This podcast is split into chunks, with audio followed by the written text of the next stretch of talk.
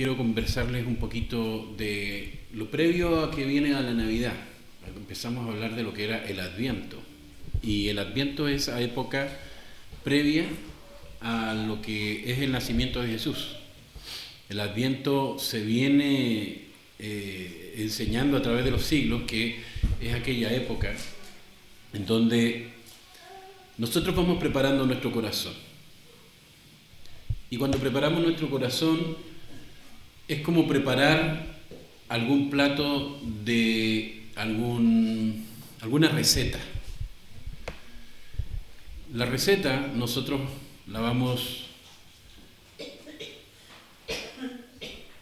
la vamos preparando, valga la redundancia, perdón, la vamos, vamos juntando cuidadosamente los ingredientes, vamos meticulosamente midiendo, pesando, para que la receta quede bien. Nos vamos preparando un queque, por ejemplo, y sabemos cuántos huevos lleva, sabemos si lleva mantequilla o no, cuánta mantequilla, sabemos si lleva esto o aquello. ¿Sí?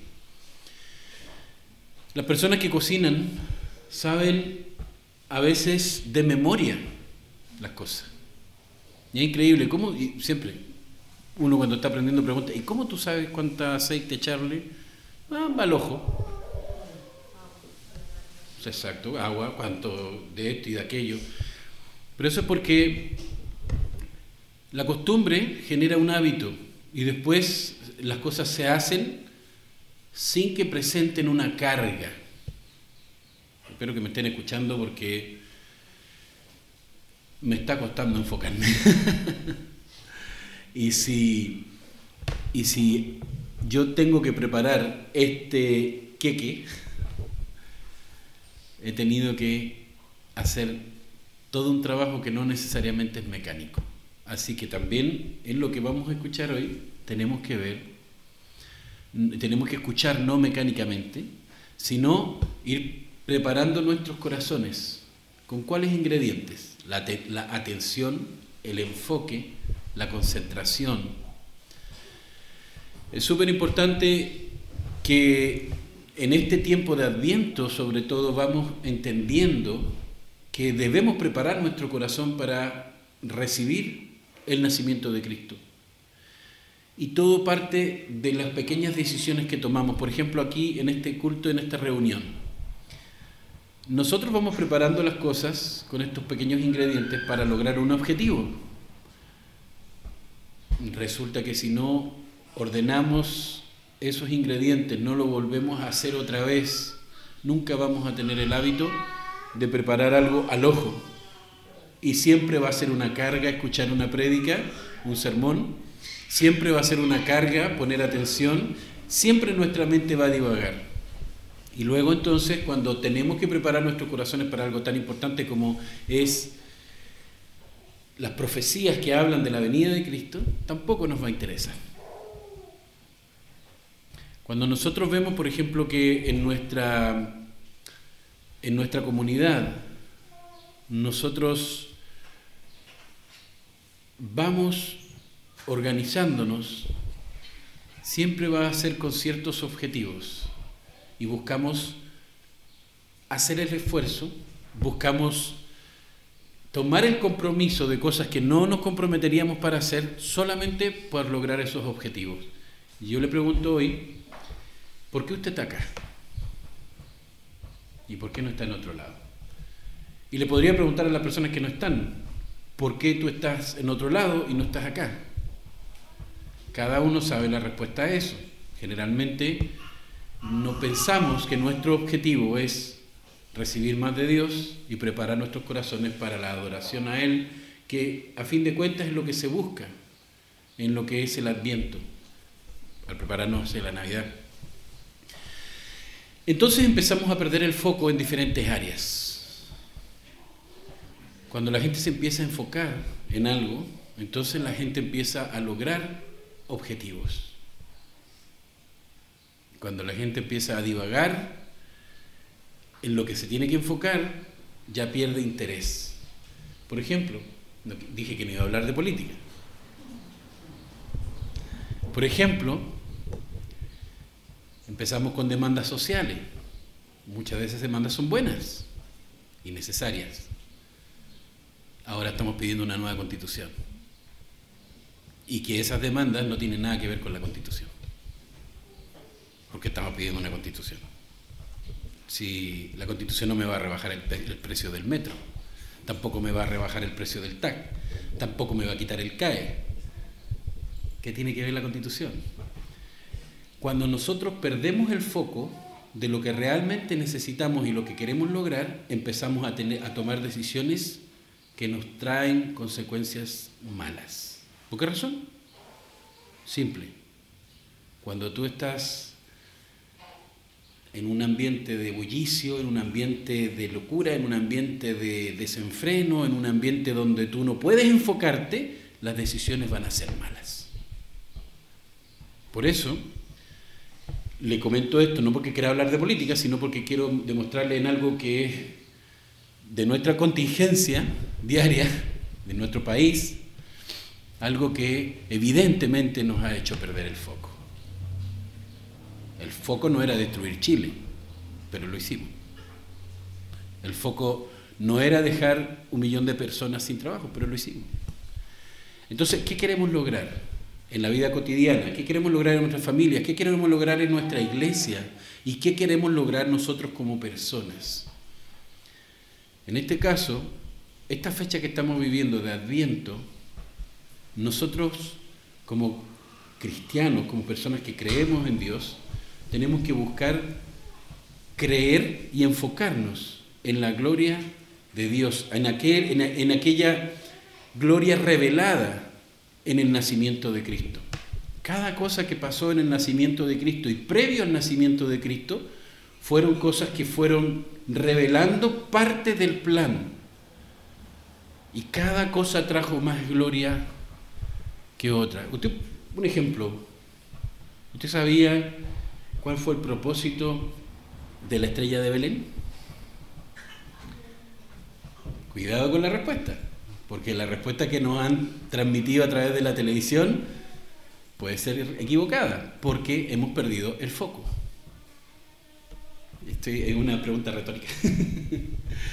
Entonces, cuando nosotros realmente hacemos el ejercicio de enfocarnos en Cristo como no solamente el salvador de nuestras almas, sino el creador de nuestras vidas, de este universo, como dice el Evangelio de Juan, luego entonces nuestras acciones se van a ir enfocando en Cristo, y cuando Cristo dice que tenemos que vivir vidas para su gloria y su honra, lo hacemos ya de manera natural, porque se ha convertido en un hábito, no algo mecánico que usted tenga que forzar cada vez, pues finalmente las cosas mecánicas se rompen con el uso o con el desgaste.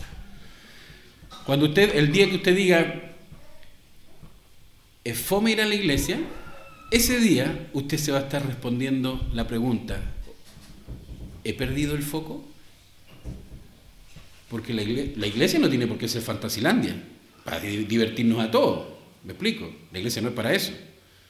Sí hacemos cosas divertidas de vez en cuando. Y para una persona que realmente tiene el hábito de aprender del Señor, es entretenido escuchar la palabra del Señor.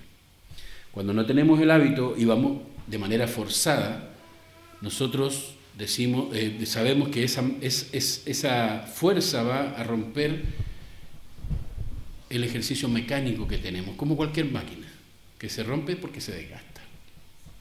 Por lo tanto, eh, en esta pequeña introducción, les quiero recomendar que todo lo que vamos a hacer de estas tres o cuatro cosas ilustrativas que le he ido mencionando, las tomemos como una reflexión para lo que realmente significa el nacimiento de Cristo. Porque ¿quién iba a pensar que la celebración de la Navidad, como le llamamos nosotros, o la antigua, antiguamente conocida como Natividad, era, o es, o se convirtió más bien dicho, en una época para el negocio y la mercadería. Cuando hace mil años esto era algo mucho más reverente, algo que nos hacía reflexionar. Y mil años antes de esos mil años, o sea, hace dos mil años, esto era un motivo increíble de gozo. Tanto, tanto, tanto, que la gente tenía reuniones especiales para recibir la celebración del nacimiento de Jesús. Eran tan especiales que se empezó a transmitir cierta tradición y en algunas se, distorsionó más que en otras partes a través de los siglos.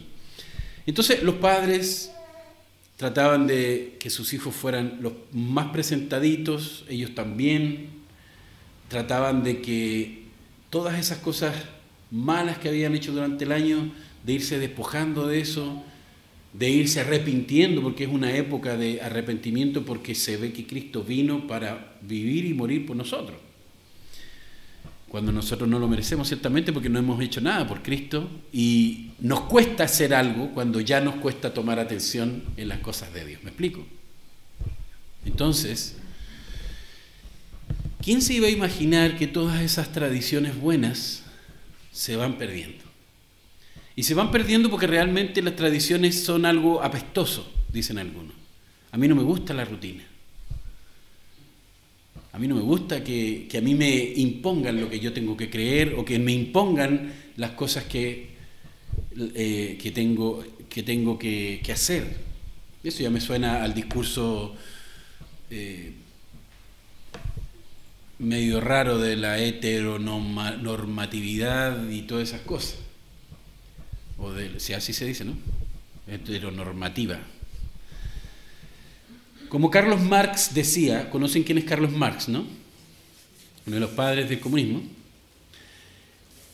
Él decía que había que destruir todas estas ideas, parafraseando su enseñanza, porque la sociedad, escuchen bien, la religión, el Estado, a nosotros nos moldeaban y nos decían qué es lo que teníamos que pensar. Entonces teníamos que romper y destruir el Estado, la religión o la fe y todas esas cosas que para nosotros son rutinas que finalmente son buenas. Porque dígame usted, si usted no tuviera la rutina de trabajar 8 o 9 horas diarias, ¿sería justo que le pagaran un sueldo?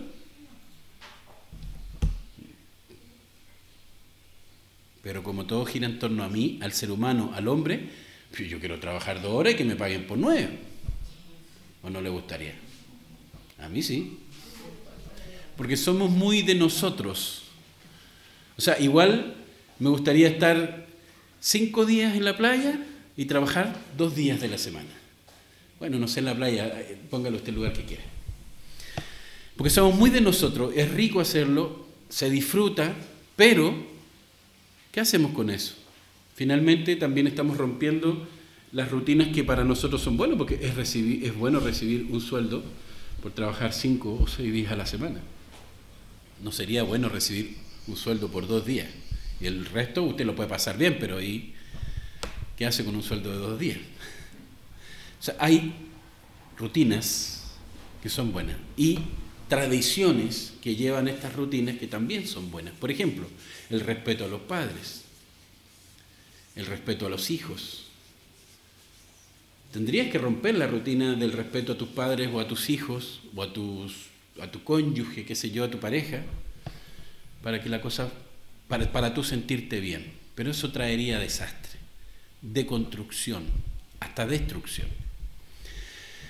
Entonces la Navidad se ha convertido en eso. La Navidad se ha convertido en una tradición deconstruida de lo que realmente debería ser.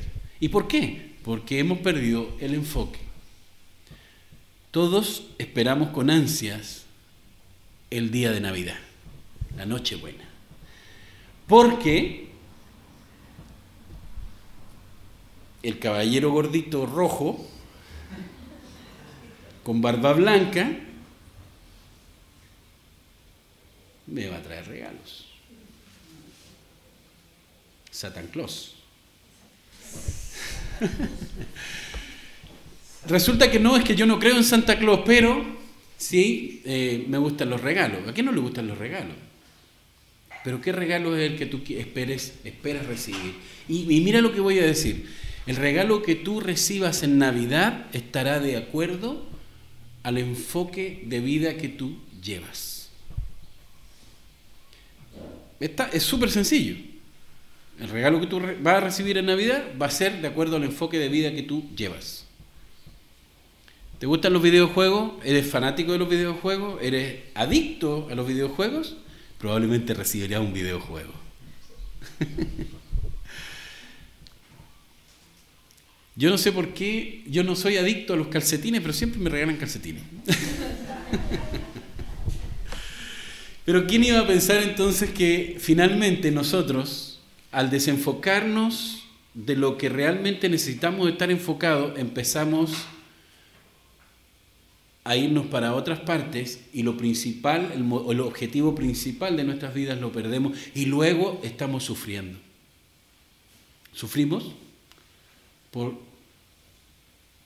porque los padres pierden el enfoque de Cristo o porque nunca les ha interesado tenerlo. Sufrimos porque los hijos pierden el enfoque de Cristo o simplemente porque nunca les ha interesado saber de Cristo. Sufrimos porque nuestros gobiernos, que la Biblia dice que los gobernantes son impuestos por Dios, pero resulta que nuestros gobiernos pierden el enfoque de gobernar para el bien del pueblo y la gloria de Dios. Y, se enfocan en ello y enfocan en sus leyes y en lo que ellos quieren y en lo que ellos piensan que es bueno para el pueblo, pero ¿por qué no le piden la opinión al creador de todas las cosas para que no perdamos el enfoque y para que el pueblo esté como Dios manda? ¿Usted cree que Dios simplemente es un, jugador de ajedrez cósmico que está haciendo sufrir a la gente para pasar el rato? Dios no necesita eso. Él es mucho más inteligente que ese tipo de pensamientos pequeños, simplistas y mediocres. Pero ¿quién iba a pensar que íbamos a terminar en eso? Pensando en grandes fiestas a lo mejor, grandes comidas, buenos regalos. Usted le pregunta al niño, a un niño, a un jovencito, aunque no le pregunte, en realidad le va a decir, papá, ¿sabes lo que yo quiero para la Navidad? ¿Qué quieres? Una pregunta, ¿qué quieres? Y siempre quieren cosas que uno no les puede comprar. Simplemente hemos perdido el enfoque y no hemos podido transmitirlo. Estamos luchando contra la corriente de este mundo en el sentido de que este mundo te convence a ti, convence a tus hijos, convence a tus empleadores, convence a, a todo el mundo de que la Navidad es comprar regalos. es tan así que te dice, agarra, agarra la figura, porque la natividad, la Navidad es el nacimiento de Cristo, agarra a Cristo y echa, echa para allá un poquito.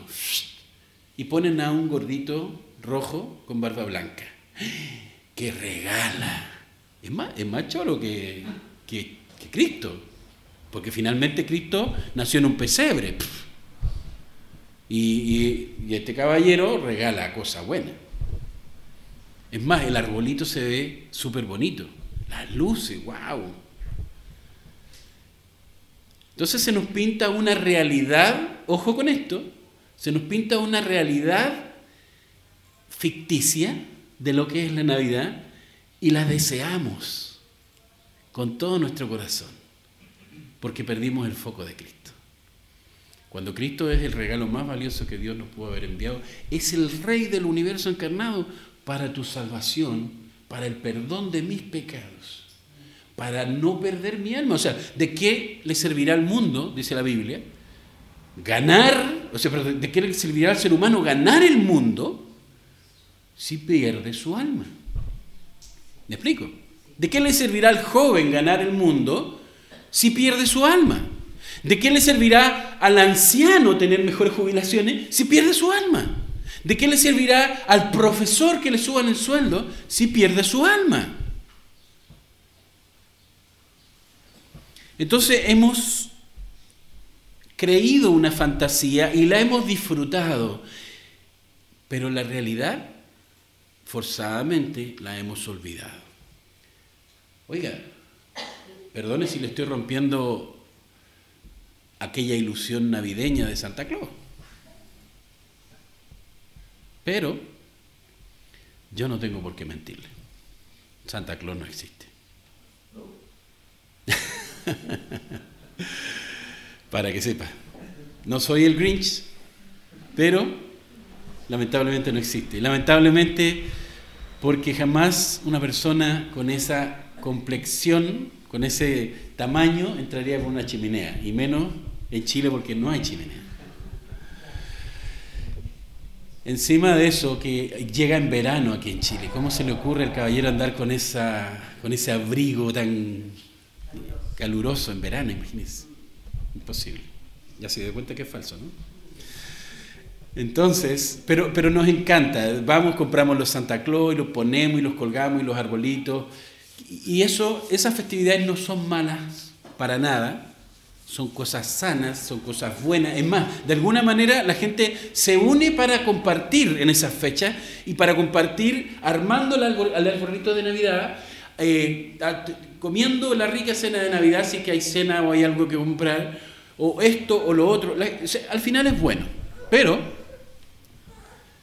nos enfocamos en aquella visión fantástica y maravillosa de arcoíris y ponis encantados que nos presentan y perdemos el foco de Cristo. Por lo tanto, si Cristo vino a nacer para morir por mis pecados, ya yo entonces no tengo por qué arrepentirme de mis pecados. Ahora puedo desarrollar uno de mis favoritos, que es la codicia, la avaricia, porque yo quiero regalos y yo deseo ese regalo. Y si no me compran ese regalo, mm, me compraron calcetines otra vez. ¿Me explico? ¿Eso es la Navidad hoy? ¿O es que hemos perdido el foco?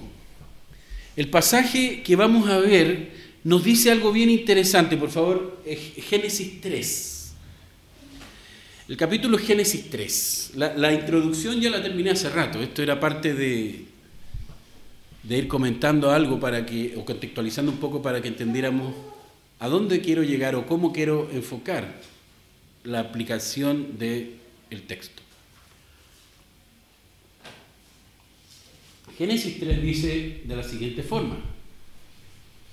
La serpiente era más astuta que todos los animales del campo que Dios el Señor había hecho.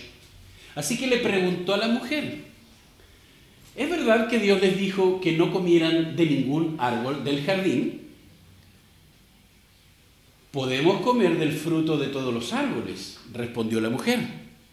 Pero en cuanto al fruto del árbol que está en el medio del jardín o en medio del jardín, nos ha dicho Dios, no coman de ese árbol ni lo toquen, de lo contrario morirán. Pero la serpiente le dijo a la mujer, no es cierto, no vas a morir. Dios sabe muy bien que cuando coman de ese árbol se les abrirán los ojos, mire el discurso, y llegarán a ser como Dios, conocedores del bien y del mal. Suena bonito, ¿verdad? Pero suena muy parecido a un discurso de justicia social. Porque la serpiente está súper, súper deseosa de ayudar al pueblo. En este caso a Eva y a Adán. Y le dice, no, no morirás. Pero Eva tenía claro, porque Eva le corrigió a, a la serpiente lo que la serpiente le venía diciendo al principio. La serpiente es astuta es el diablo, es Satanás. Y la serpiente te presenta algo para meterte conversa. En este caso a Eva. Y Eva cae redondita en la, conversación y ella, creyendo que estaba haciendo lo correcto, le responde y ciertamente le dijo lo correcto. Pero ella no tenía por qué hablar con la serpiente. Pero resulta que cuando le explica eso ya entró en el juego. ¿Me explico? Ya entraste en el juego, ya estás adentro, Eva, te agarré. Entonces, como te agarré, como gané tu atención, ahora te voy a meter el veneno. Y dice, no es cierto, no vas a morir. El ser humano había nacido en un entorno sin violencia, sin influencia maligna. No tenía por qué morir. De hecho, no era el plan que muriera. Sin embargo, de alguna manera, no estoy, esa declaración de que no era el plan eh, que murieran, no es una declaración teológica, es simplemente parte de lo que el sentido común nos dice que, no, que, debería haber pasado, o sea, no deberían haber muerto, porque si hubieran obedecido la palabra de Dios, no habrían probado de lo que les estaba ofreciendo la serpiente. Y la serpiente le está diciendo, no, no, espérate, espérate, yo estoy interesada a ti, te voy a decir la verdad. Es más, yo te voy a decir la verdad y te voy a decir un par de cosas más que tu Dios no te ha querido decir. Por ejemplo, que Dios sabe muy bien, ya empezó a dejar mal a Dios, a Dios, sabe muy bien que cuando coman de ese árbol, ya le está diciendo lo que tiene que hacer, manipulación, se les abrirán los ojos y llegarán a ser como Dios. O sea, no vas a necesitar de Dios, todo gira en torno a ti. Déjate de creer. Déjate la fe, es para gente fanática, es para loco, es para tonto. Yo te voy a decir la verdad. Pero básicamente lo que está diciendo es, ten fe en lo que yo sí digo. Eso es lo que está diciendo.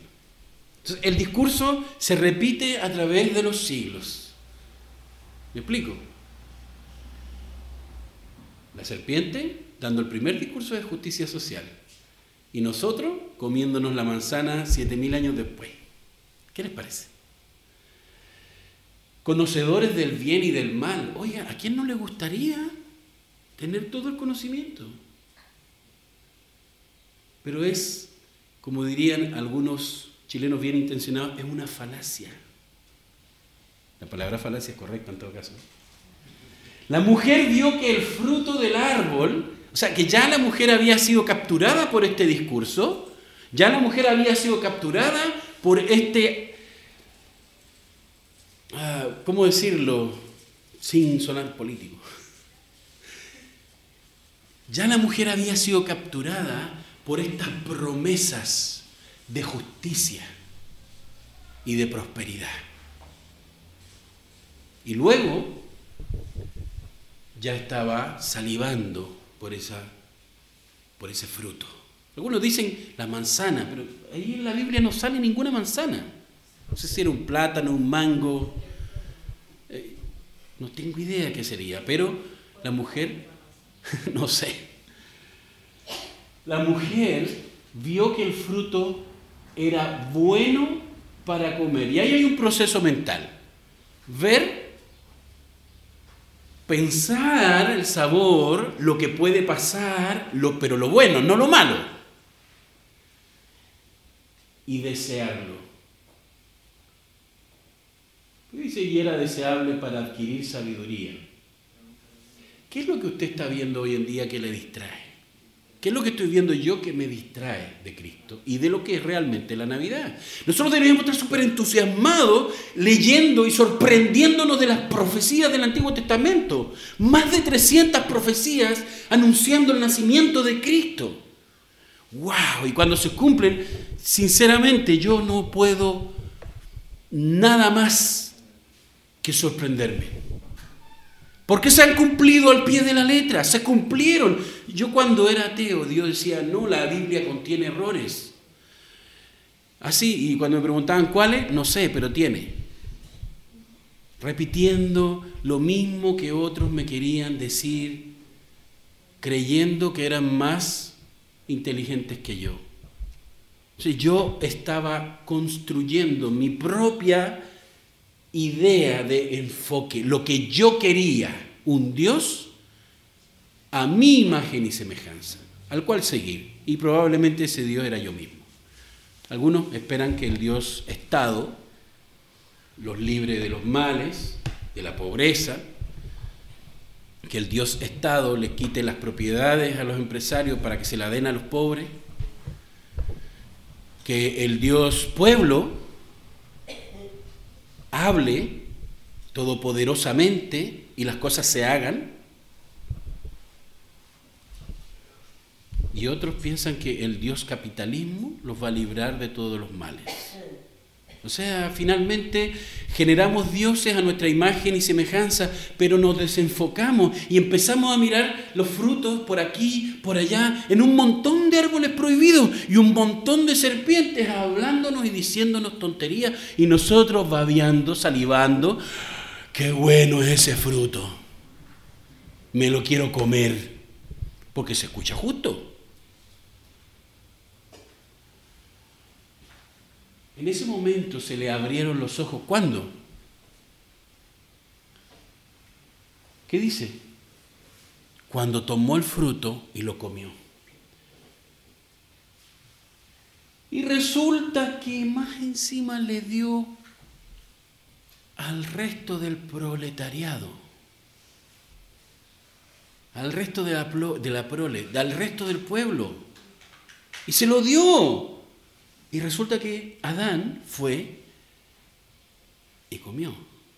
Porque después de todo era una persona buena, que amaba, que estaba con él, porque iba a desconfiar de ella. ¿Me explico? Adán también perdió el desenfoque.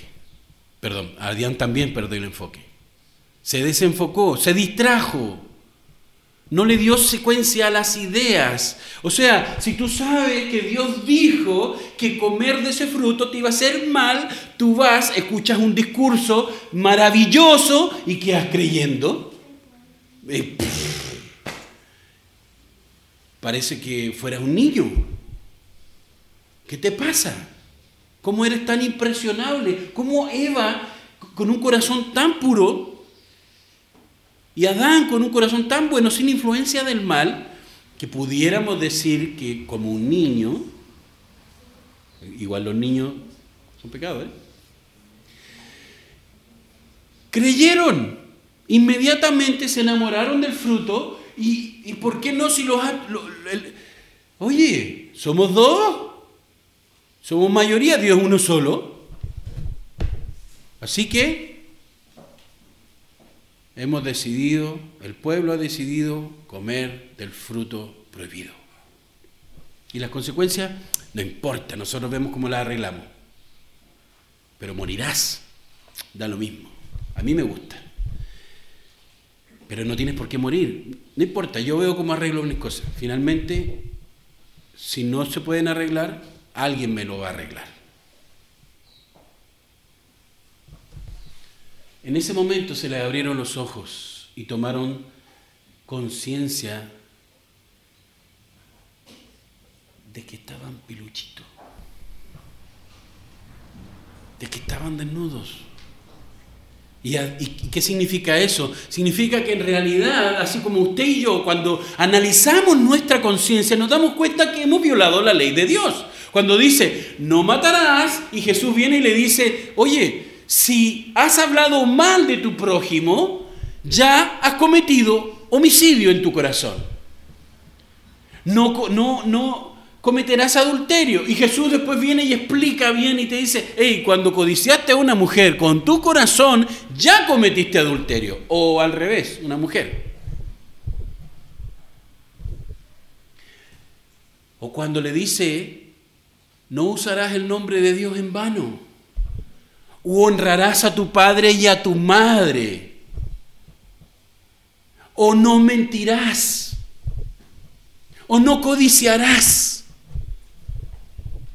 o pondrás a Dios por primero de todas las cosas, amarás a tu Dios con toda tu mente, con toda tu fuerza, con todo tu ser. Sí, Señor, pero ahora hay algo más importante.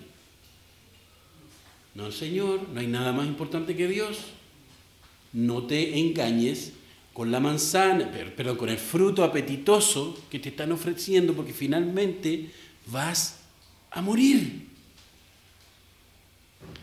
Si hace miles de años se nos narró esto, ¿Cómo seguimos cayendo en el mismo error? ¿Sabe por qué? Porque perdemos el enfoque, simplemente por eso, nada más. Nada más. Cuando tomaron conciencia de su desnudez es lo mismo que cuando uno se pone a leer la palabra de Dios, la Biblia, y uno empieza a reflexionar en lo que dice, y uno empieza a autoanalizarse. Y uno se da cuenta que está haciendo mal. O sea, Señor, te fallé. Aquí dice que, que no debía haber hecho lo que hice, que no debía haber pensado lo que, lo que pensé, que no debería estar viviendo como estoy viviendo. Señor, pequé. Ahí nosotros estamos reconociendo nuestra alma desnuda delante de Dios porque Dios te dice eso, porque Él conoce tus pensamientos. No hay, cuando, ah, cuando nos referimos a desnuda, nos referimos a que no hay nada que puedas ocultar de Dios. Te metes en un búnker 100 metros bajo tierra y ahí está Dios. No hay como manera de escaparse de Dios. Entonces tomaron conciencia de su pecado, de su desnudez. Por eso para cubrirse entretejieron hojas de higuera, para hacerse ropa. Ellos mismos, como eran el pueblo, la people, ellos querían solucionar su problema de pecado. No, mira, metimos las patas, desobedecimos a Dios, pero vamos a arreglar esto y vamos a hacernos una ropita con hojas de higuera. Ah, genial, mira, estamos listos, resueltos. El ser humano otra vez triunfa, la voz del pueblo. Voz del pueblo, voz de Dios, dice alguien por ahí, dijo alguien por ahí hace varios, varios años atrás, pero en un contexto que si se lo explico no nos va a gustar. Resulta ser que la voz del pueblo había triunfado. Hicieron sus, trajes y sus cositas y todo bien pretty, bien bacán. ¿Y qué pasó? Metieron, ya habían metido las dos patas al pecar y ahora al querer arreglar su pecado con sus obras, estaban metiendo las cuatro, por decirlo de la manera más elegante posible.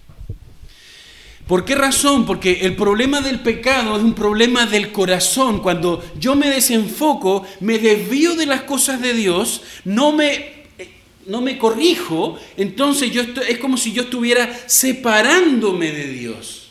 Entonces como estoy separado de Dios, ahora mis decisiones tampoco van a ser la voluntad de Dios, sino que van a ser mi voluntad y vuelvo y me separo más.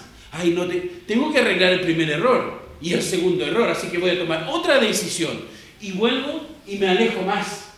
Porque ya estoy lejos de Dios, mi voluntad no está sometida a Dios. Entonces, ¿qué tengo que hacer? Voy a la Biblia, me enfoco de nuevo, le pido perdón a Dios y le pido su ayuda. Y humildemente me someto a su voluntad y vuelvo a sus caminos. Y no me va a gustar porque como yo estoy tan divertido con mi desenfoque, Estoy tan entretenido con las cosas que me gustan o con las cosas que me apasionan que eh, no, pero es que igual es fome las cosas de Dios. Otra vez pensamos que Dios es un payaso que nos tiene que entretener.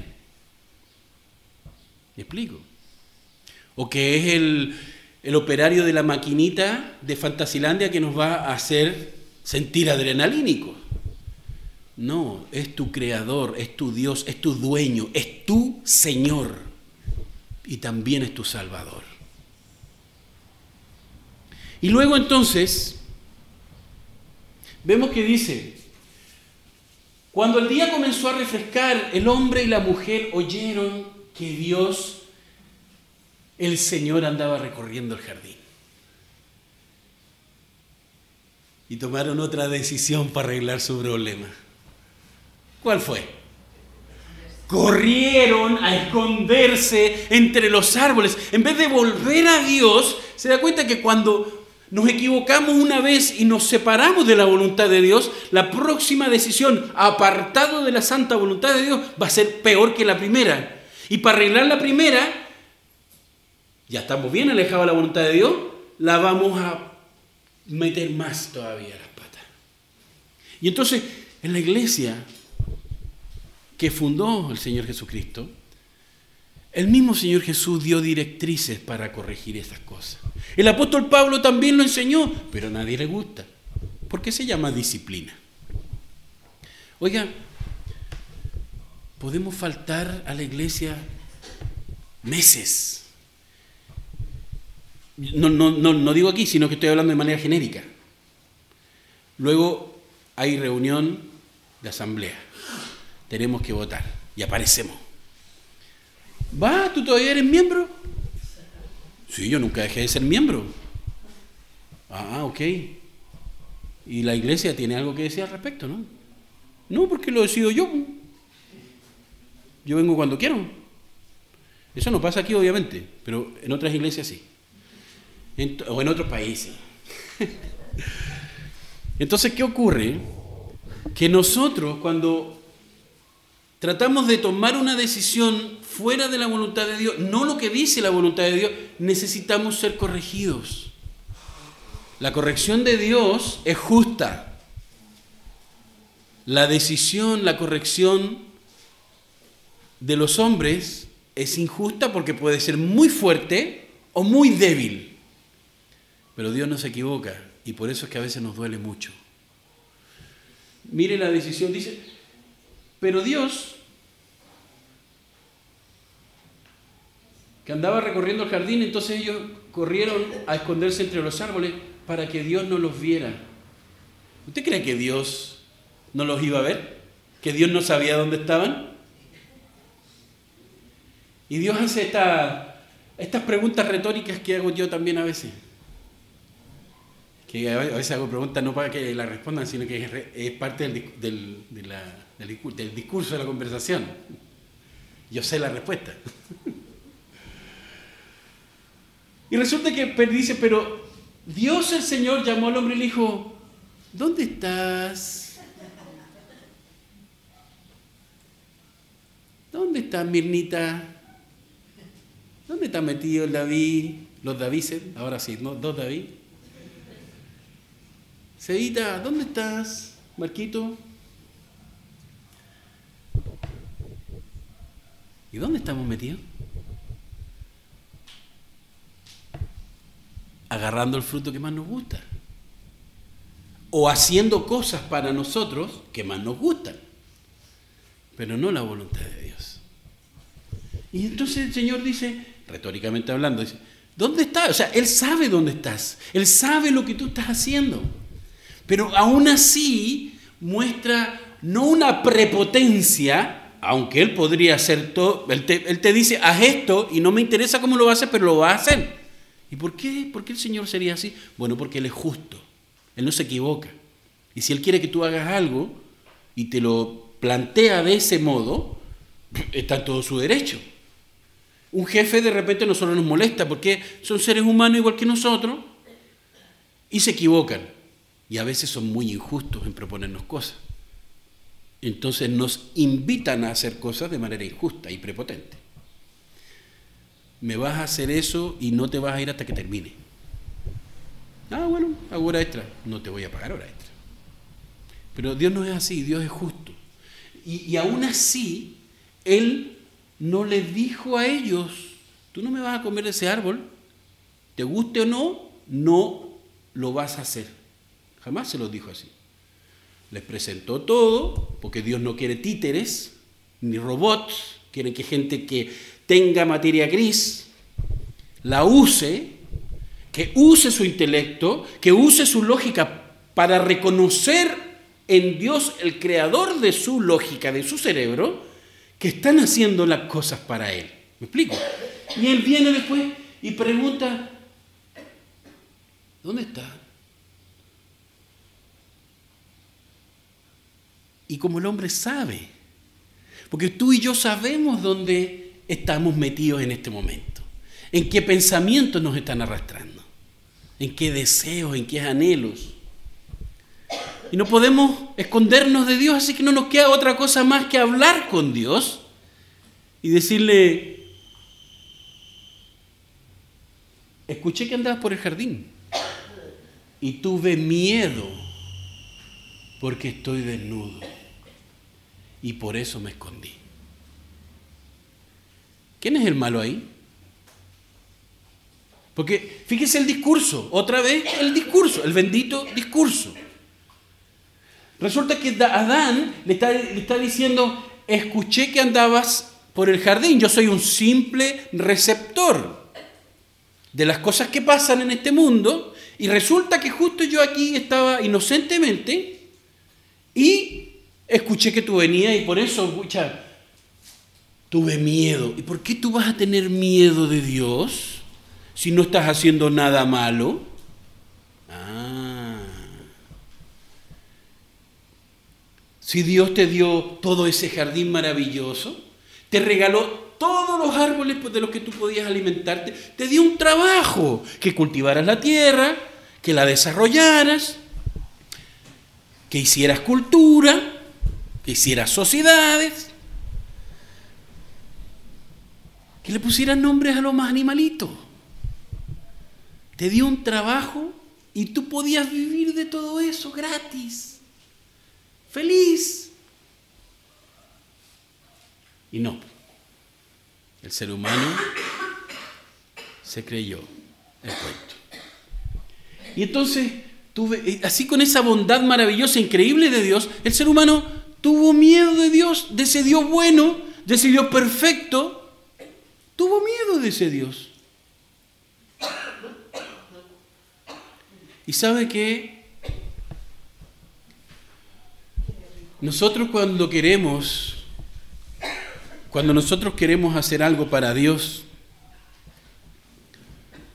a veces sentimos miedo o temor, o no estamos seguros de, lo que estamos, de que lo que estamos haciendo está bien o que le va a agradar a Dios o no. Porque en realidad nosotros sabemos quiénes somos pero no lo reconocemos. Porque si lo reconociéramos tendríamos que arrepentirnos, porque Dios está en todas partes y Dios demanda a todo el mundo que se arrepienta. Y no queremos, porque deseamos vivir apartados de Dios. Hasta hemos inventado teorías de que Dios no existe, que, los árboles se crearon solos. El otro día conversaba con una persona, yo le digo, ¿tú ves que estamos llenos de máquinas impresionantes aquí? Y me decía, ¿qué, ¿qué te pasa? ¿De cuál te fumaste? Me dijo. ¿Por qué? Si hay puro árboles. Y yo dije, ya, pues. ¿Y cuántas hojas tiene un árbol?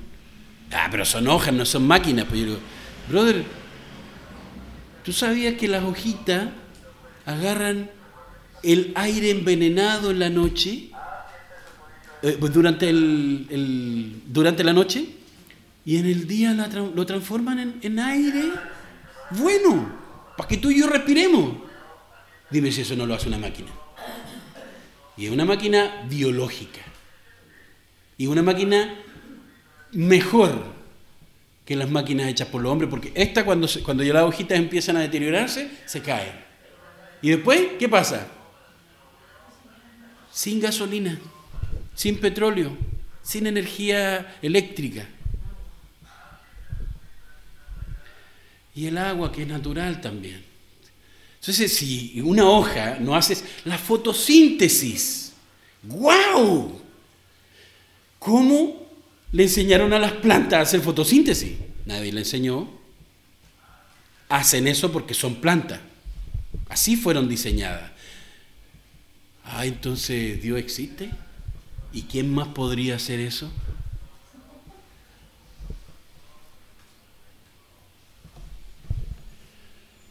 Entonces, sabemos quiénes somos, pero no lo reconocemos porque tendríamos que pedirle perdón a Dios o tendríamos que luchar contra Dios y decirle, sabes que yo sé quién soy, pero no estoy ni ahí contigo, yo voy a vivir mi vida, haz tu vida, listo, chao. Dios puede hacer eso. Porque aparte de ciegos somos atrevidos, porque el pecado te embrutece. El pecado me embrutece. Cada vez que yo tomo una mala decisión fuera de la voluntad de Dios, me vuelvo más bruto en cuanto a las decisiones que tengo que tomar. Y yo juro que la estoy haciendo de lujo. Entonces tomo otra decisión y va a ser peor que la anterior y me más. O sea, por eso le digo, eh, La tontería es progresiva cuando nos vamos alejando de Dios. Y vamos justificándola. Porque finalmente nosotros no queremos reconocer cómo y quiénes somos. La mujer y el hombre no reconocían, mire, dice, y, y escuché que estaba en el jardín y tuve miedo. O sea, básicamente se están haciendo la víctima. Se estaban haciendo la víctima de ese Dios que le había regalado todo, que le había regalado esas maravillosas máquinas biológicas perfectas que hacían un trabajo sin que el ser humano tuviera que contaminar ni que dañar la tierra. ¿Qué le parece? Es ese, ese Dios que nos, a ti y a mí nos da todas estas cosas. Ese Dios no es un Dios malo. Entonces es hasta ilógico querer alejarse de Él y vivir una vida apartada de Él. No tiene sentido racional, porque es es como decir, yo soy capaz de generar mi vida, por lo tanto no necesito de Dios. Y eso se llama suicidio. Porque sin Dios no puedes existir. Tus células no podrían funcionar, no podrían existir. Tú ni siquiera habrías sido creada en el vientre, de tu madre. ¿Y quién te ha dicho que estás desnudo? O sea, Dios ni siquiera, eh, yo me imagino en, esa posición, yo no sé, no puedo, no puedo pensar como Dios, pues imposible, pero imagínense usted como padre que ha tratado, o como madre que ha tratado de mostrarle amor imperfectamente, ¿cierto? A, su hijo y de repente su hijo le tiene miedo. Eso, eso destruye el corazón de cualquier persona. O sea, a mí me destruiría el corazón y mi mundo se vendría abajo. A veces sabemos que nos tienen miedo, pero no queremos reconocerlo, porque tendríamos que arreglar las cosas. Entonces, mire, ¿cómo que, por qué tienen miedo de mí? Porque estoy desnudo, por eso me escondí. Pero él pone a Dios delante, o sea, yo soy la víctima y como estoy desnudo, pero no es malo, para mí no es malo, y yo sé que para ti sí, y pensamos diferente, entonces me tengo que esconder. ¿Y quién te ha dicho que estás desnudo? ¿Quién te ha dicho que lo que estás haciendo es correcto? Ay, es que lo que es correcto para mí, para ti no necesariamente es correcto para mí. No, no, no. Le preguntó Dios, sabiendo también la pregunta, perdón, la respuesta, le dice, ¿acaso has comido del fruto del árbol que te prohibí comer? Oiga mi hermano, si usted sabe que va a tomar un vaso con arsénico, que es venenoso en alto grado, ¿se lo tomaría? ¿Por qué no? Si tiene sed. Si está muerto de sed, ¿por qué no se lo tomaría? Un vaso de arsénico en las rocas, con harto hielo. Y con una, con una, ¿cómo se llama esa? Una sombrillita ahí y una aceituna verde al medio. ¿Por qué no? Si lo que, lo que es bueno para ti no necesariamente lo que, lo que es malo para ti, yo, yo tengo mi vida. No, Dios te dice que vas a morir pero tú decides tomarte el vaso con arsénico. ¿Por qué? Porque no estás usando la materia gris que el Señor te dio. ¿Y sabes lo que va a pasar después de tomarte el vaso? Te vas a morir. Y luego, en, tu revolcadera en el suelo, sufriendo del dolor, vas a culpar a Dios de tu mal. Y ahí va a ser el lloro y el crujir de dientes, dice la Biblia. La gente no cruje los dientes porque está sufriendo de dolor nomás, o porque se siente la víctima, no. La gente cruje los dientes, los aprieta cuando tiene rabia, cuando tiene odio contra algo o alguien. ¿Me explico? Y la Biblia dice que cuando aquellos que se vayan al infierno, eternamente, ahí va a ser el lloro y el crujir de dientes, van a llorar de la rabia y el odio contra Dios y lo van a culpar de sus males, pero Dios le dijo, no comas del fruto prohibido. Enfócate. Deja de andar creyendo pavadas. Te di todo para que entendieras, te di todo para que vivieras una vida digna. Te di todo para que fueras feliz. Pero para ti era fome, así que tomaste el vaso con arsénico. Te creíste el discurso de este, te creíste el discurso del otro.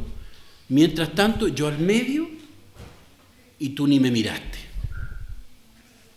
Jesucristo vino, y por eso es tan importante su nacimiento, porque Jesucristo vino a ser esa luz entre las tinieblas.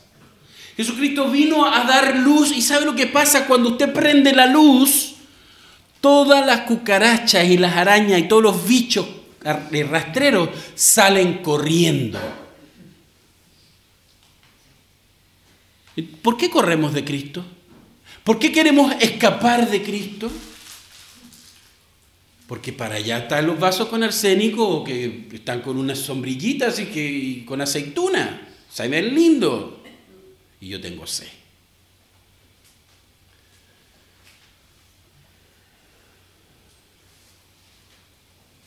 ¿Acaso has comido del fruto tú?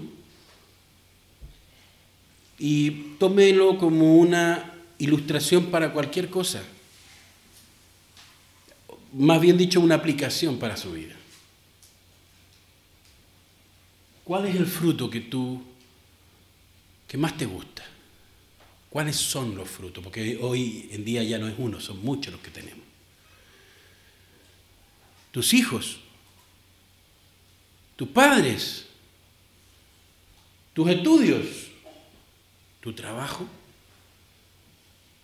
tus obras sociales, no sé los videojuegos. Son cosas que no son malas. No, no son malas. Pero cuando pierdes el foco de lo que lo bueno que Dios te dio, ya te distraen del camino de Dios. Y la luz de Cristo te va a alumbrar tan fuerte que tú vas a salir huyendo de su presencia. Él respondió, la mujer que me diste otra vez haciéndose la víctima. Mire usted, desde el principio de los tiempos los hombres ahí dando jugo.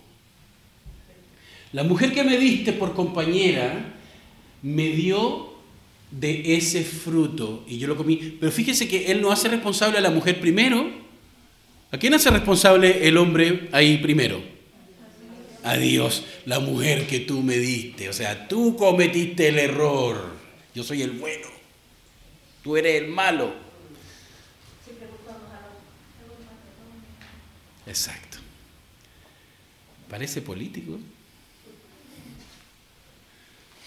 El, el, ¿cómo se llama? El, Adán, no, no yo.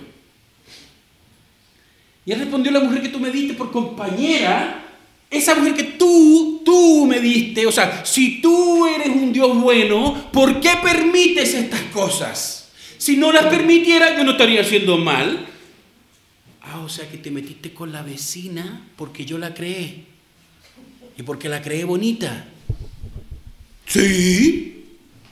¿Culpa tuya? Si no la hubieras creado, yo no habría metido las patas. Siempre buscamos excusas, como dicen, echándole la culpa a alguien más. Siempre, pero nosotros nunca vamos a ser los responsables. ¿Y sabe por qué? Porque el mundo nos ha pintado todo, todo color de rosa y nosotros le creímos. Y no solamente le creímos, queremos construir esa realidad. Así que si tú te sientes hombre, cuerpo de mujer, dale. Dale, construye esa realidad. Yo te apoyo. Vamos a construirla juntos. Si tú te sientes mujer en cuerpo de hombre, también. Vamos a, vamos a construir tu, tu realidad juntos. Finalmente, lo importante es que seas feliz. No, lo importante es obedecer a Dios para que tú vivas tu vida a plenitud. A plenitud. Que seas un hombre de bien, que seas una mujer de bien para la gloria de Dios y para el beneficio de, de los que amas. ¿Qué pasa si, si en estos días vas pasando tranquilamente y hay una manifestación pacífica de esas que se meten y abren los supermercados y de repente ves a todo el mundo salir, entrar y la puerta está abierta y está a dos pasos de ti y no hay nadie, no hay cámara. ¿Por qué no podemos sacar una tele 60 pulgadas? ¿Sí o no? Un refri, digo una, una lavadora.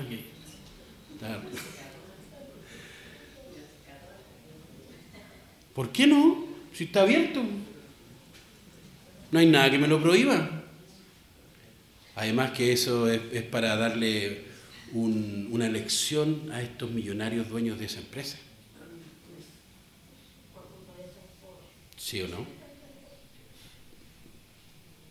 Son malos los millonarios. Son el diablo. Los buenos son los pobres. No se olviden de eso.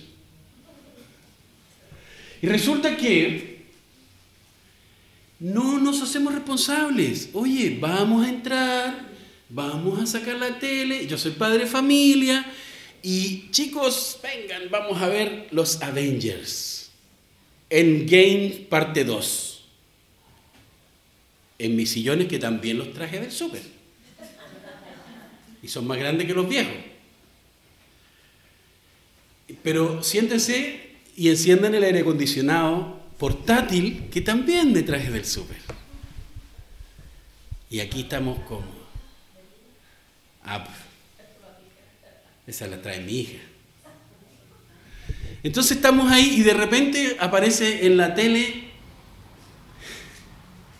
como a las dos semanas después, cuando ya se nos olvidó que esas cuestiones las compramos gratis, y sale en la tele buscando la dirección. Esta es la cara de los delincuentes que saquearon el supermercado X. Y sale José Mauricio Ponce Arancibia, Ruth. Y ustedes lo ven en la casa. Y mi hija lo ven en la casa. Y en mi trabajo lo ven en la casa. ¿Sabe lo que va a pasar?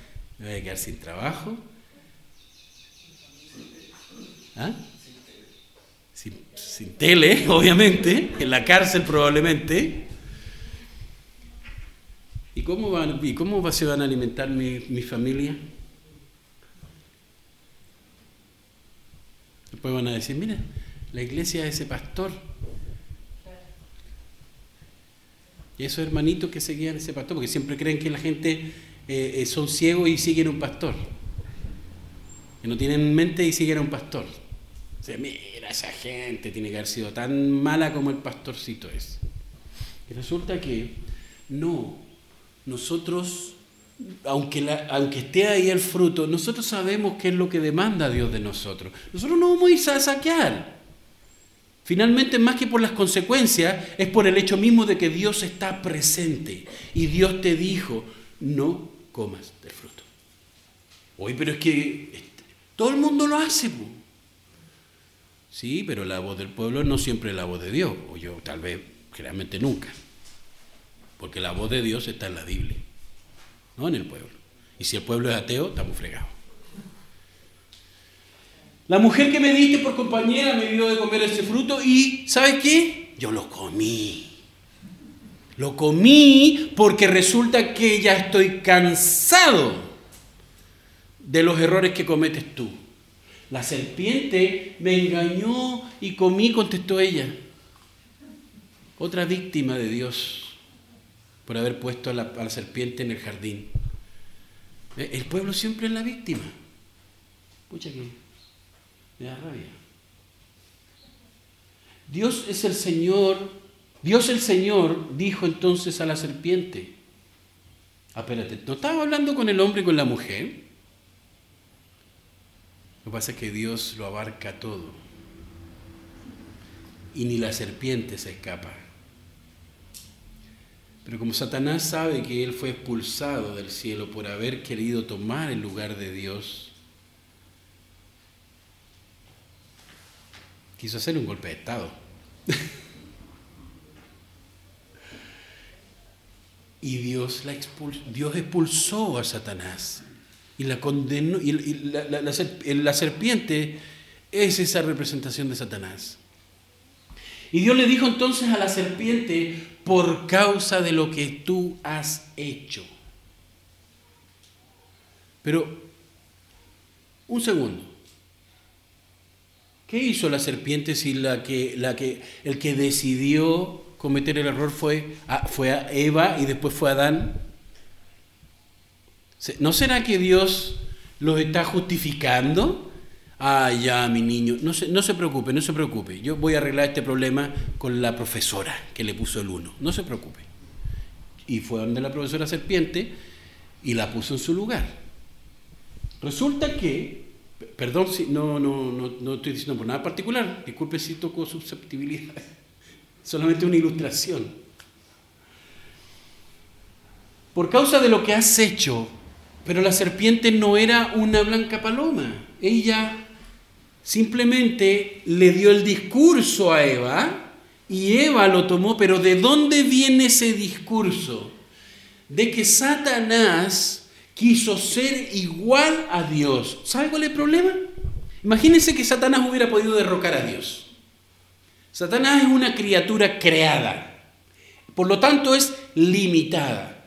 Dios no es una criatura, la palabra criatura viene de algo creado. Por lo tanto, no es una criatura. Dios, la Biblia dice que es espíritu. Y lo abarca todo. Su presencia está en todas partes, pero Él no es todas las cosas. Entonces, imposible que Satanás hubiera podido tomar el lugar de Dios. Básicamente, el golpe de, Dios a Satanás fue por lo irracional por lo ridículo, por lo dañino que podía ocasionar que él tomara el poder del universo. Porque no iba a poder hacer nada bueno. A lo mejor tenía más buenas intenciones, pero no. No creo que haya tenido buena intención. Finalmente, como la serpiente hizo cosas y arrastró a gran parte de los ángeles, todas estas cosas son el génesis, el inicio de aquella idea que ella le plantea a Eva. Dios no quiere que coman la fruta, pero si, si comes este fruto vas a saber el bien y el mal, vas a ser como Dios. ¿Sabe por qué le decía eso? porque él no pudo. Y como él sabía las consecuencias, él quería destruir también al ser humano. Y por eso le vendió la pomada. Por causa de lo que has hecho. ¿Ve que ya el castigo no es injusto? Maldita serás entre todos los animales y eso no es como uno que le puede decir maldiciones a otra persona. Es el rey del universo, el creador de todas las cosas, que está maldiciendo a, un, a una criatura. O sea, Jesús cuando estuvo en la tierra, al hombre que tenía el brazo, la mano seca, como un hueso no tenía formación, estaba seco, y Dios le dice, Jesús le dice, extiende tu mano. Y al momento extendió la mano, y le crecieron músculos, nervios, piel. O sea, ¿fue una cosa mágica? No, porque Cristo es creador. Y Él puede decir, extiende tu mano. Él puede decir, levántate y anda. Él puede decir, recobra la vista. Él puede decir, tu hija se ha sanado. Y Él puede salvar tu alma porque es el creador de tu alma. No escuches a la serpiente, porque el origen de todos sus deseos son frustraciones por no haber podido llegar a ser lo que quiere. Si el fruto hubiera sido algo asqueroso y podrido, ¿cree usted que Eva lo habría comido?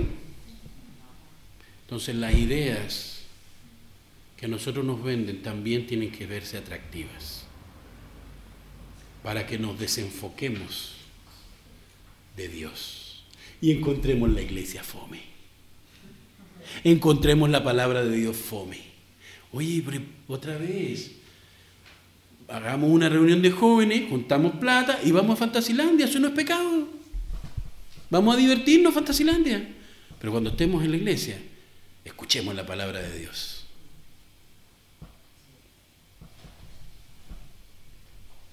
Maldita serás entre todos los animales, tanto domésticos como salvajes. Te arrastrarás sobre tu vientre y comerás polvo todos los días de tu vida.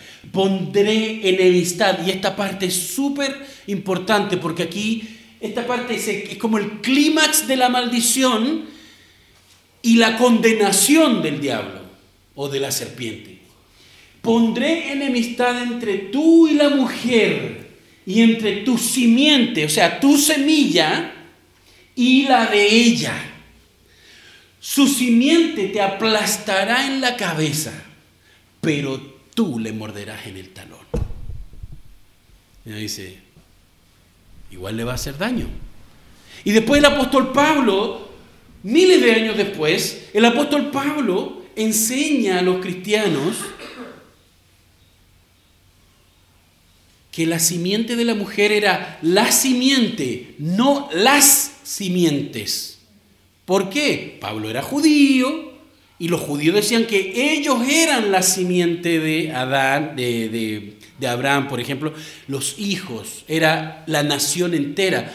No, dice Pablo, yo como judío, y era un judío erudito, entre otras cosas, te digo que esa no es la interpretación correcta. La interpretación correcta es que la Biblia y la palabra de Dios dice en tu simiente, no en las simientes, y esa simiente única, esa semilla que heriría en la cabeza a la serpiente maldita, como dice el texto, sería Jesucristo. ¿Y qué le iba a hacer Satanás? Le iba a morder el talón. ¿A usted alguna vez le ha dado algo que se llama tendinitis? Bueno, duele, ¿verdad? En el ejército yo tenía un colega, camarada, no sé, que estaba trabajando en la carretera austral. Él no alcanzó hizo una mala mezcla de TNT, o sea, un mal explosivo, explotó el cerro o parte del cerro y una piedra así le cayó en el talón cuando él iba a huir y le destruyó el talón. Quedó la pierna, la piel y unos, unos tendones soportando la mitad del pie para adelante. Y cuando lo vi en el hospital militar, en, en esos años, no me vayan a quemar, por favor. Cuando lo vi en el hospital militar me mostró el pie y yo no lo podía creer. Nunca había visto algo así. Le, estaban poniendo, le tenían que operar, hacer una prótesis y un montón de trabajo para que pudiera volver a movilizarse, pero no iba a quedar igual. Cuando vemos que el ataque de la serpiente es al talón, unas versiones antiguas, la Biblia dice que los perros quedarán afuera. Cuando cuando vemos un ataque, dejen el perrito nomás si no hace nada malo. Cuando vemos un ataque de Satanás al talón de Cristo, vamos viendo algo que es muy grave, muy terrible. ¿Conocen el término talón de Aquiles? ¿Y qué dice la historia?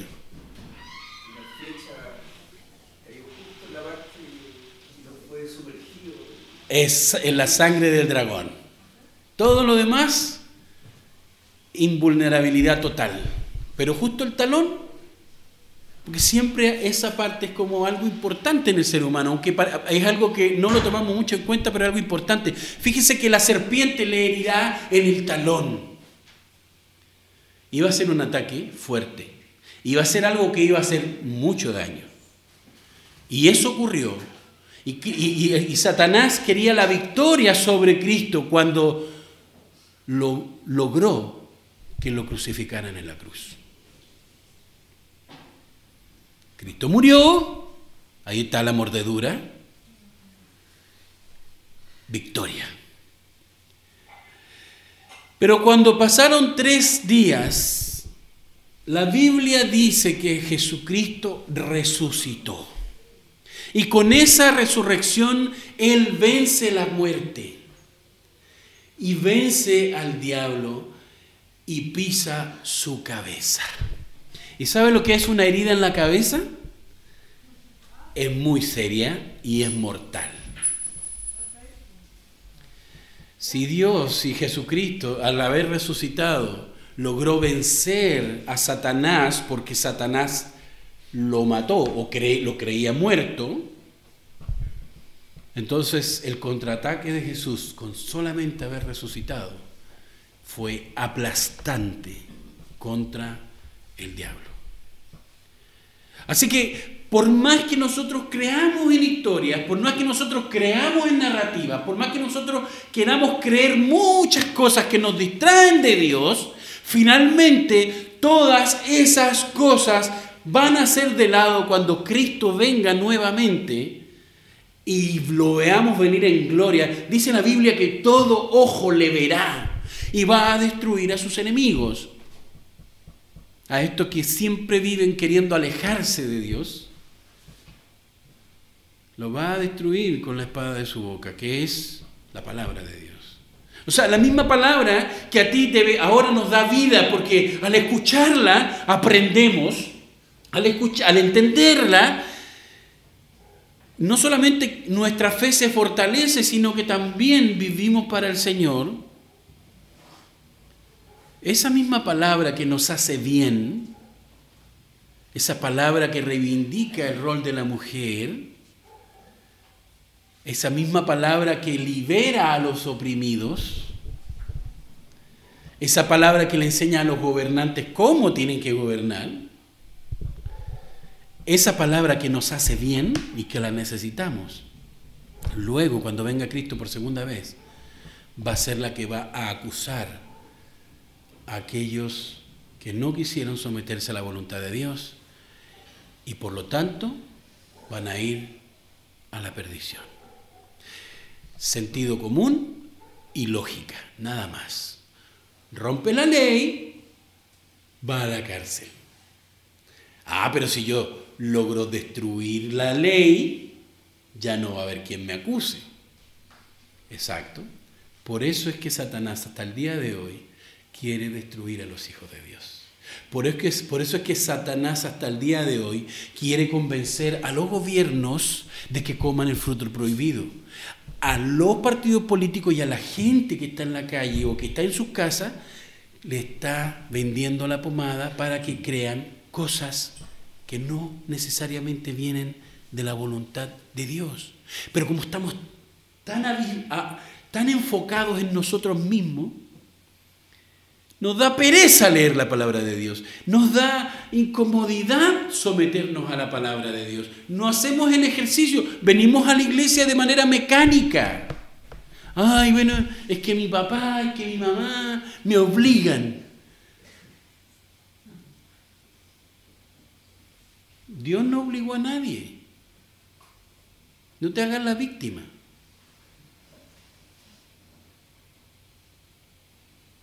Dios simplemente quiere tu bien. ¿De qué otra manera quieres que te lo explique? ¿Con peras y manzanas? Bueno, había, ahí había una fruta, no sé si era manzana, pero está súper bien explicado. Y dice, que, y muestra a Jesucristo en el versículo 15 lo que los teólogos, y yo sé que varios de ustedes ya lo han escuchado, pero tengo que decirlo.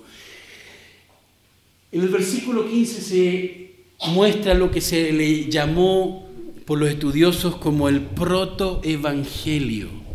Proto es uno, o primero, y evangelio, buenas noticias. La primera buena noticia de salvación para el hombre es que Cristo iba a venir, iba a vencer a Satanás y tú y yo podíamos ser libres de las consecuencias de la condenación eterna. Victoria total. ¿Por qué no está más explicado ahí?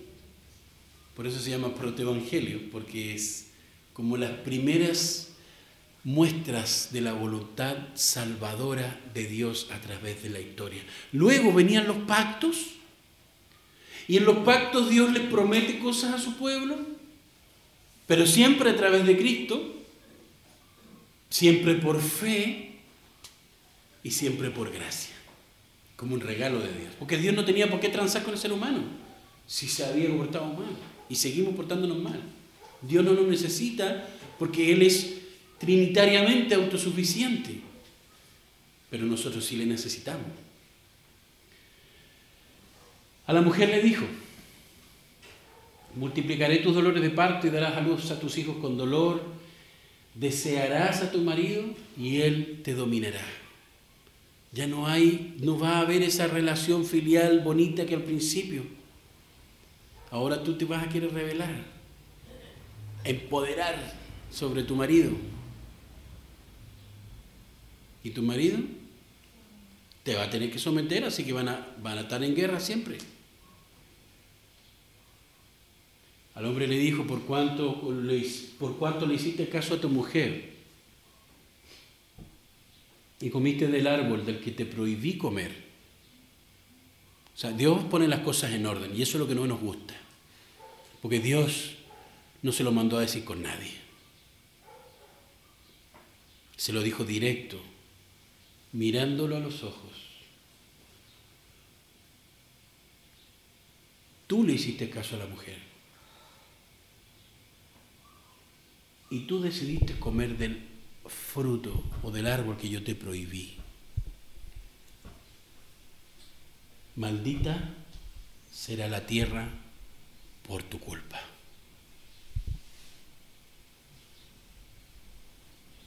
¿Qué le parece? Con penosos trabajos comerás de ella todos los días de tu vida. La tierra te producirá cardos y espinas y comerás hierbas silvestres. Mire qué escenario más denigrante y triste causa el pecado y la desobediencia del ser humano, de frutos increíblemente atractivos y deliciosos, papayas súper dulces, plátanos súper ricos, qué sé yo, cuánta cosa habría ahí. Pero el hombre decidió desenfocarse de la voluntad de Dios y toma la decisión de, morir. Por eso yo le preguntaba, ¿usted tomaría un vaso con arsénico? Por más adornado que tuviera. ¿Y por qué todos los días nos apartamos de Dios de una u otra forma? Que es como lo mismo. O sea, nos vamos a perder la salvación sin embargo, vivimos como si quisiéramos perderla. Cuando mismo Pablo dice que tenemos que atesorar esa salvación tan grande, porque mire cómo son las consecuencias del pecado y encima de eso Dios nos manda a Jesucristo. Génesis 3, versículo 15, nos anuncia desde el principio de los tiempos que Cristo va a venir. Y luego a través de la historia la promesa de Cristo se va haciendo más grande y más clara y más grande y más clara hasta que de repente llega el nacimiento de Jesús, el Mesías prometido en Génesis 3:15, aquel que iba a vencer a la muerte, aquel que iba a vencer a todo eso que podía ser nuestra excusa mejor para culpar a Dios de nuestros desastres. La semilla de la Navidad, la simiente de la mujer.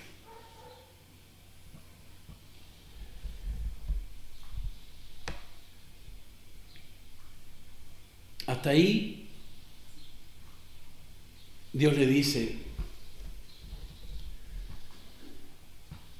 ya no vas a comer deliciosos frutos, ahora vas a comer hierba silvestre. Ya la tierra no te va a producir estos árboles maravillosos. O sea, si ahora tenemos árboles bonitos y cuando vemos esos huertos, usted ha, ido a, a estos lugares donde la gente trabaja sacando fruta. Yo una vez fui y las uvas las medían con algo que se llamaba calibrador, creo, y las uvas más grandes que pasaban el calibre iban para exportación.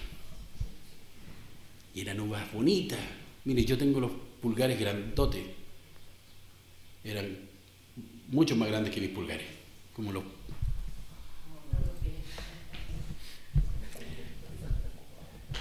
Impresionante, bonitas esas uvas. Y cuando veía los, melocotones, los duraznos peludos, duraznos nectarines le llaman, ¿sí? Duraznos nectarines, antes se llamaban duraznos peludos, hasta los duraznos le cambiaron el nombre, o el género, yo no sé qué cuestión. Resulta que hay de los dos, duraznos peludos y nectarines. Uh, el durazno pelado, el nectarín. Ah, pero antes se llamaban duranos pelados. Ma, ay, sí, oiga. Es un durano que por dentro se siente plátano. Fíjese, fíjese, hermano y hermana, que aquí dice, antes vas a comer todas estas, y nosotros quedamos impresionados con estas frutas maravillosas que salen de exportación. Yo en Panamá comía frutas que llegaban de acá, o limones que llegaban de acá, y yo decía, ni siquiera en Chile comía estas cuestiones. Y resulta que en el jardín del Edén todo era infinitamente superior, más rico, mejor. Y el hombre, el ser humano, por distraerse de la voluntad de Dios, echó todo a la borda. Y uno podría echarle la culpa a Adán y Eva. ¿Verdad? Pero no, usted y yo tomamos las mismas decisiones todos los días, porque decidimos apartarnos de la voluntad de Dios cada vez que podemos. Porque hay otras cosas más importantes. Porque hay otras cosas que requieren tu atención. Porque hay otras cosas contingentes en este momento que hay que atender.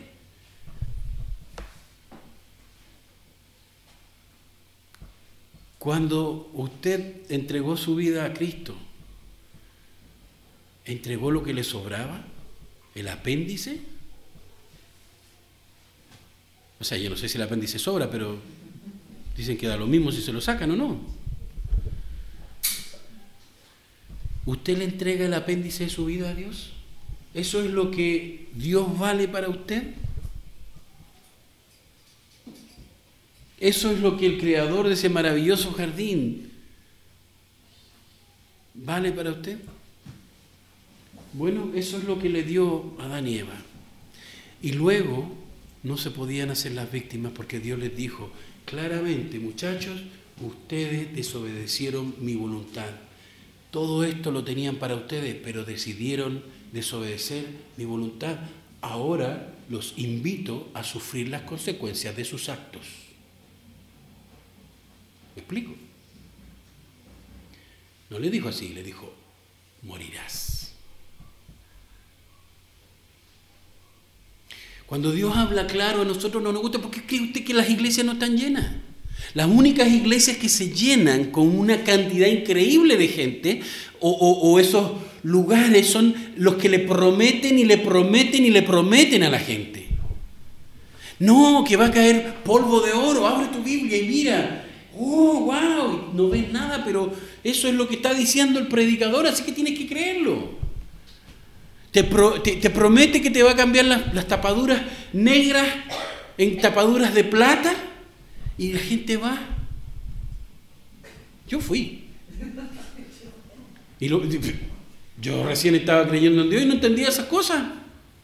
Y me fui frustrado porque no pasó nada en mi boca, no, ni una ni una limpieza siquiera. ¿En serio?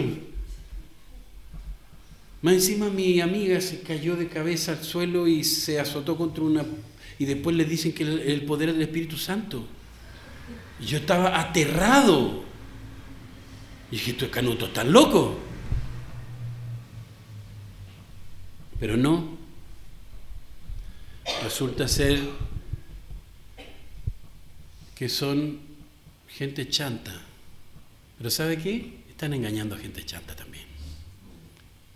Porque si ellos no quisieran comer de ese fruto, si ellos de verdad quisieran seguir a Cristo, ellos no se van a meter a esos lugares.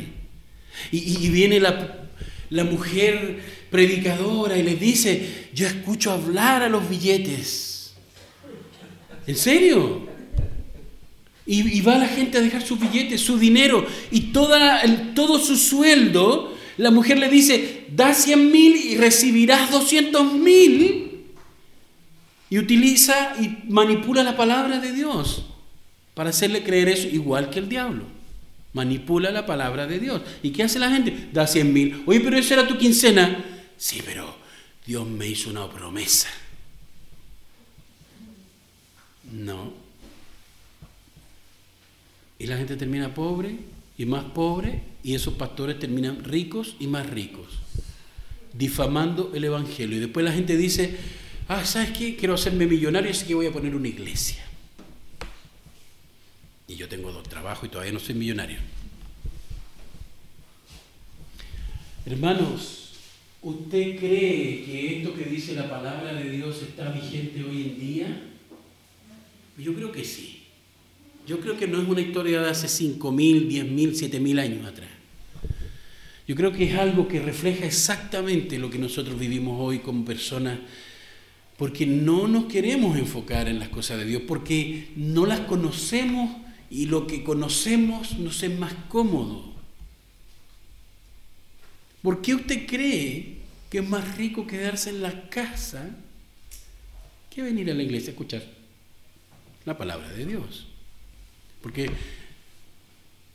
nos gusta la comodidad.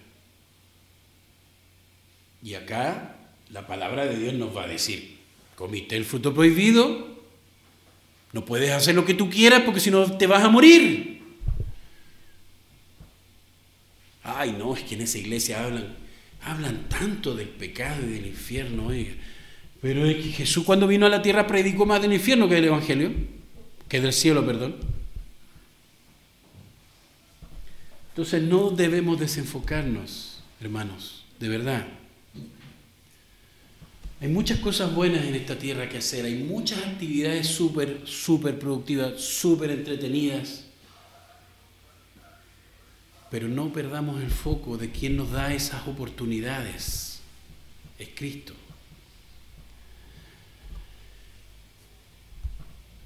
Acuérdense que nosotros somos creados a imagen de Dios. Dios no es creado a imagen del hombre. A medida que entramos y nos movemos a través de este tiempo de Navidad, entramos por el Adviento, celebrando este tiempo de reflexión de lo que viene, que es el nacimiento de Cristo. ¿Tiene usted claro el significado de esta época, de esta fecha? ¿Sabía usted que al momento en que Adán y Eva pecaron, Él ya estaba preparando un adviento en el corazón de Adán y Eva y todos sus descendientes? Porque ya les había anunciado en Génesis 3.15 que venía el nacimiento del Salvador. El pesebre de Belén no sería sino el cumplimiento de la simiente de la mujer pero ¿realmente conoce usted a Jesús como alguien más que el bebé del pesebre? ¿Usted conoce a ese Jesús? ¿O usted solamente se quedó con la idea romántica de Jesús gordito en el pesebre? ¿Quién es Jesús para usted?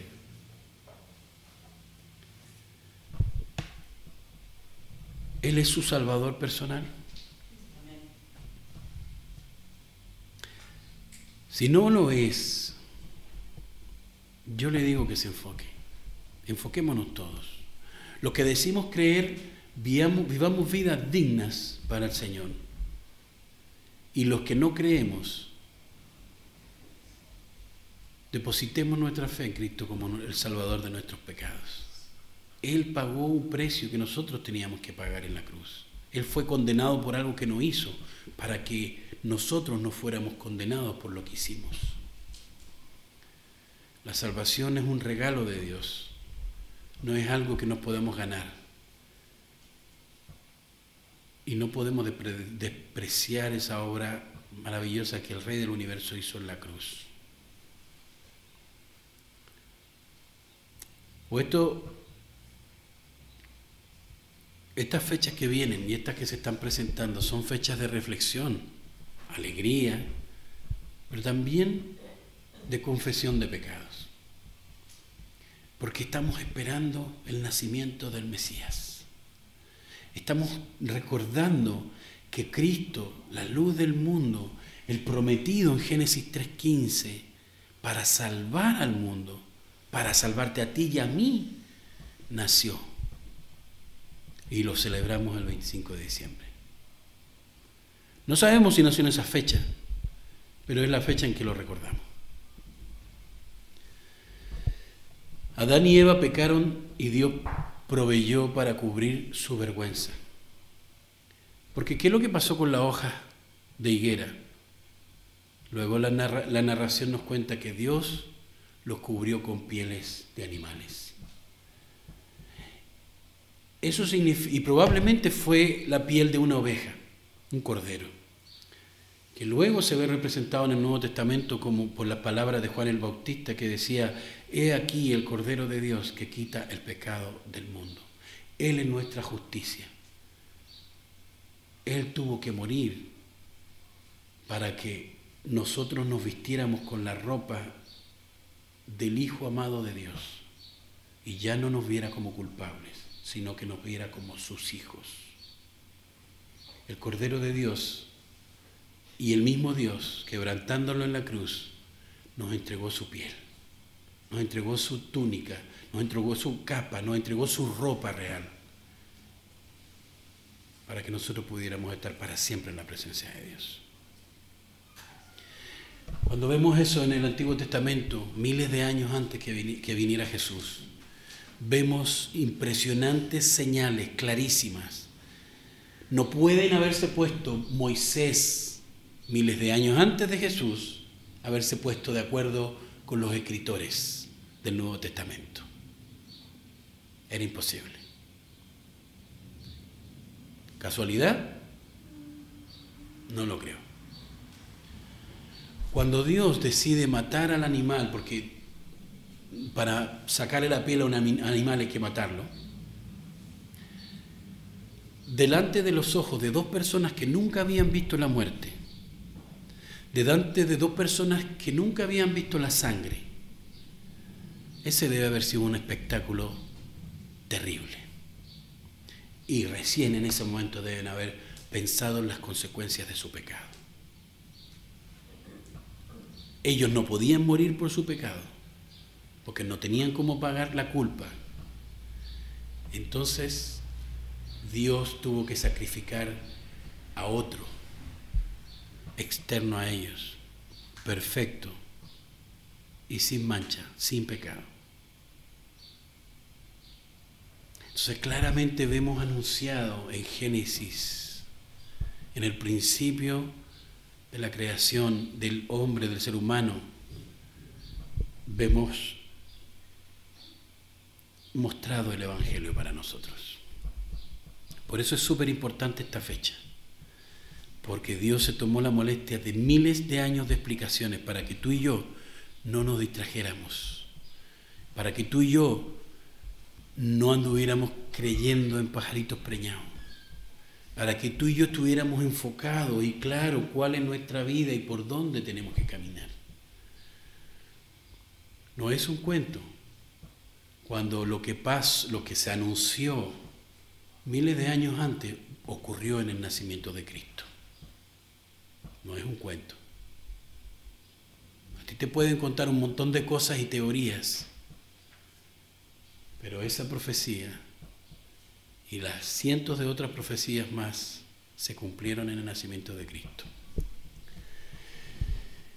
Dios proveyó un sacrificio y con ese sacrificio limpió de culpa a los que creyeran en ese sacrificio. De ahí la historia nos muestra que nace Caín y Abel, de Adán y Eva. Usted sabe que un hermano mató al otro. Y los descendientes de Caín tuvieron una designación, un nombre, y los descendientes de Abel también. A uno se le llamó los hijos de los hombres y a la otra línea de descendencia se le llamó los hijos de Dios. ¿Por qué? Porque tenían fe en lo que Dios les dijo a sus padres. Imagínese después de haber visto ese sacrificio, cómo esos padres querían enseñarle a sus hijos para que creyeran y tuvieran fe y no cayeran en los mismos errores que ellos, porque esos errores los iban a condenar. Y los hijos que creyeron de la línea de uno de los hermanos se fue llamando los hijos de Dios porque tuvieron fe y creyeron que en esa simiente que iba a venir, es decir, Jesucristo, los iba a salvar. Nosotros tenemos dos mil años después de que esa simiente dio su vida por, por la humanidad. Para nosotros debería ser más fácil acercarnos a Cristo. Ellos no lo veían con claridad. Nosotros sí. ¿Qué va a hacer entonces al respecto? ¿Cristo ha cubierto sus pecados? ¿Cristo ha cubierto los pecados suyos? ¿Usted ha tenido fe en esa sangre que en ese sacrificio que lo limpia de todo pecado? Entonces Cristo es su Salvador. Y por lo tanto, este tiempo de adviento que nos estamos preparando para la Navidad debe ser un tiempo en que nosotros reflexionamos en esa fecha tan importante como el nacimiento de Cristo. Cuando nazca Cristo, deberíamos saltar de alegría por el cumplimiento de todas las profecías, porque nos recuerda que Dios dio provisión para nuestra salvación, a pesar de nosotros mismos. Amén. Pongámonos de pie, por favor.